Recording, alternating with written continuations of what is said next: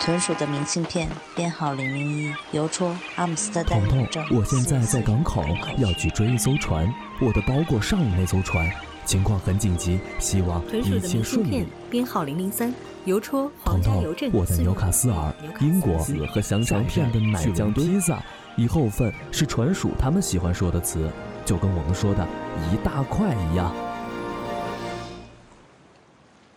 大家好，欢迎收听混童话电台长篇连载《豚鼠斑斑的信》，我是你们的童话主播合唱。在上一集中，豚鼠斑斑在机场遇到了滑头的蓝猫混小宝，混小宝在斑斑的行李箱中放入了违禁品猫薄荷，还好有老狗麦克斯的帮忙，斑斑才顺利的坐上了去往荷兰的飞机。今天。斑斑从英国寄来了第三封信，他遇到了一位迷人的朱博士。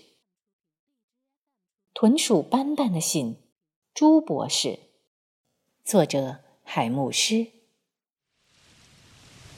给彤彤的信，编号零零三，邮戳阿姆斯特丹邮政，港口区，四月九日。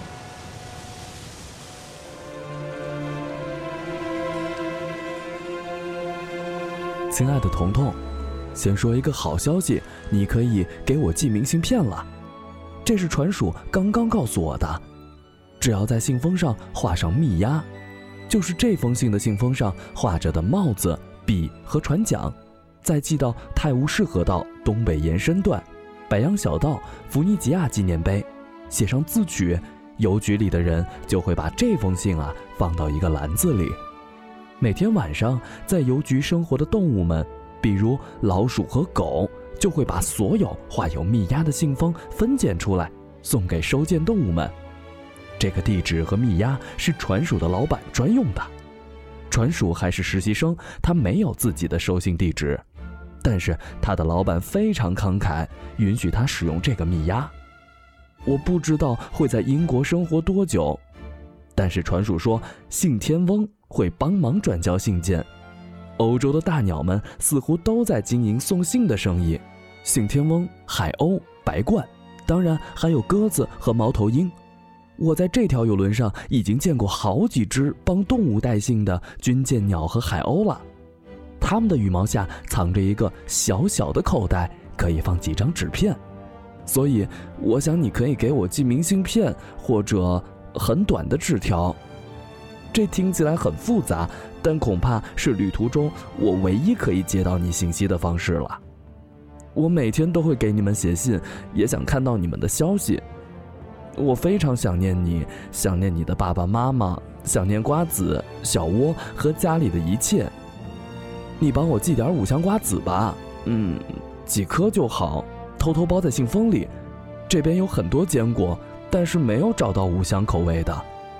我只是想闻闻家里的味道，但愿几颗瓜子不会被海鸟们吃掉。上封信中断的很突然，主要是因为蓝猫混小宝的打扰。在飞往荷兰的飞机上，大狗麦克斯告诉我，他并不知道荷兰是否是豚鼠的故乡。他让我去阿姆斯特丹的一家宠物诊所里找一位博学的朱博士，他也许会知道答案。诊所不难找。但是路程却并不容易，主要是混先生，他似乎对我有很深的误会，他还有些滥用暴力的倾向，我觉得这很不对。幸好有麦克斯和机场的工作人员帮忙。总之，花费了不少时间后，我终于见到了麦克斯所说的朱博士，他有自己的诊室，就在宠物诊所的后门旁，紧邻着河道。他非常忙，有很多动物都来找他。我想他真的是很聪明。我排了好久的队才见到他。幸运的是，诊所里提供免费的水和小饼干。朱博士是一位优雅迷人的女士，非常热情。她一见到我就拥抱了我，并大声嚷嚷起来：“瞧瞧，我们有一位远方来的客人，胖乎乎的，多可爱！”我告诉他，我是来寻找家乡的，想知道那是不是荷兰。但是他听后非常遗憾地告诉我，荷兰可能并不是豚鼠的故乡，这里的豚鼠并不多，他也不清楚豚鼠的故乡在哪儿。小可怜，虽然你的皮毛和肉肉很适合在这个冷地方生活，但我觉得这里不是你的家。他嚷嚷着。我虽然已经有了心理准备，但还是失望地问道。如果荷兰没有豚鼠的话，为什么人类称呼豚鼠为荷兰猪呢？朱博士惊奇地反问：“荷兰猪？你是说，在你的国家，人们称呼你为荷兰猪吗？”“对啊，女士。当然，我不是一只猪，猪只是一个形容词，表示我们很可爱。有时人类也会叫我们荷兰鼠。”我解释道。关键点并不在猪，而是荷兰猪，这很有趣，你知道吗？在整个荷兰或者整个欧洲，我们对你的称呼之一是几内亚猪。朱博士对我说：“几内亚猪。”我有些发愣，这个名字听起来可真遥远。对，那是一个非常美丽的非洲国家。荷兰猪这个名称让我深感荣幸，不管是从荷兰还是从猪的角度。但荷兰确实没有多少豚鼠，我想这儿应该不是豚鼠的故乡。那么我的故乡在，嗯，几亚吗？我问。是几内亚。我怀疑“几内亚猪”这个称呼可能也是一个美丽的错误。我在非洲纪录片里看到过长颈鹿、大象、狮子，还有狒狒，但从来没见到过豚鼠。不过别慌，我想想谁能帮助你。嗯，你们有谁是从非洲来的吗？朱博士问候诊区的动物们，大家面面相觑。一只牙疼的水獭捂着腮帮子说：“大市场那边有几只獴，它们好像是从埃及来的，离几内亚远吗？”哦，朱博士沉思了一会儿，不知道，但总归要比我们近一些。你可以去尝试一下。大市场在哪儿？就在北边，不远。但是在河对岸，你需要坐船去。哎，外乡人到了这儿总会被搞糊涂的。如果不着急的话，我有个朋友过会儿来接我，你可以跟我们一起走。我刚要答谢，朱博士便抢在我面前握住了水獭的脚蹼。非常感谢你，可真热心。来，让我看看你的牙齿，希望我不会再弄疼你。啊啊哈哈啊啊啊！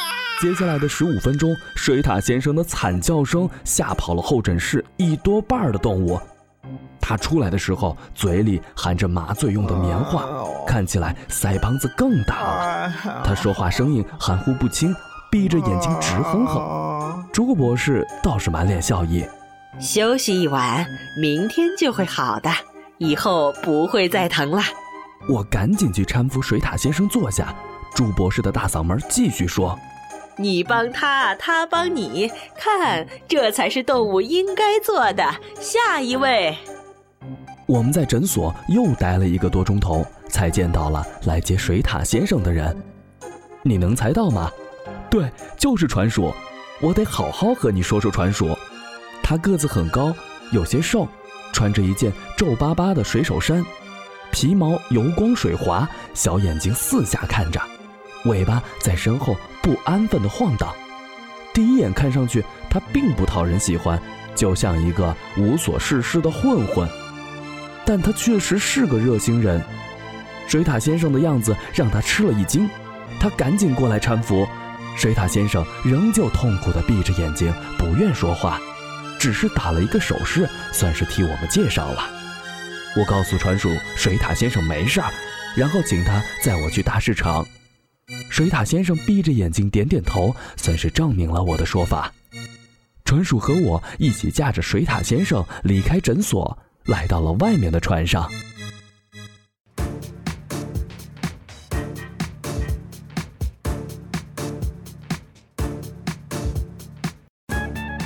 大家好，我是张阳气，是故事里的朱博士。大家好，我是阿雄，我是今天故事里的水獭先生。大家好，我是船鼠卡布。大家好，我是主播况且况且，在故事里饰演的角色是豚鼠。